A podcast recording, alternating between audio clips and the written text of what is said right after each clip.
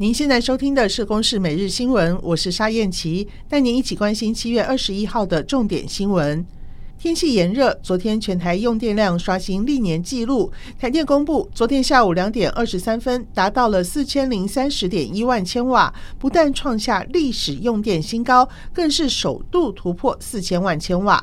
台电统计。历年用电尖峰用电量的前十名，全部都落在今年的六月和七月。所幸因为今年水情好转，水库蓄水量高，而且岁修的机组在六月份陆续归队加入供电，因此台电官网目前仍然维持供电充裕的绿灯。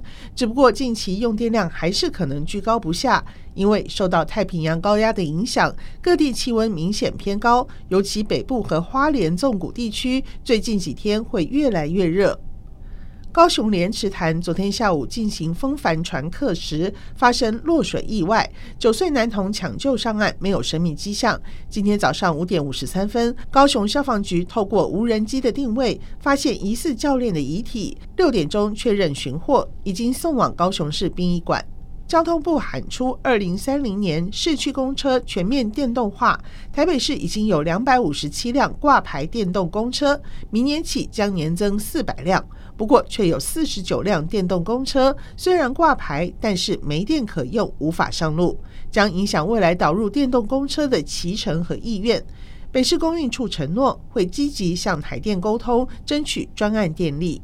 寿险业上半年遭遇股债追杀，爆发净值保卫战。昨天外传南山人寿第二季净值明显下跌，拖累润泰新、润泰全股价跌停。润泰全、润泰新昨天晚间召开重大讯息说明会，表示将变更会计原则，采公允价值重新衡量投资性不动产，以提高公司净值。目前没有考虑处分资产。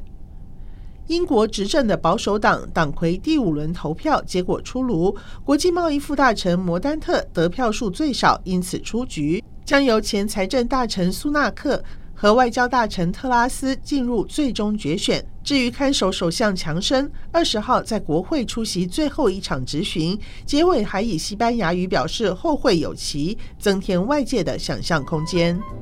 以上由公视新闻制作，谢谢收听。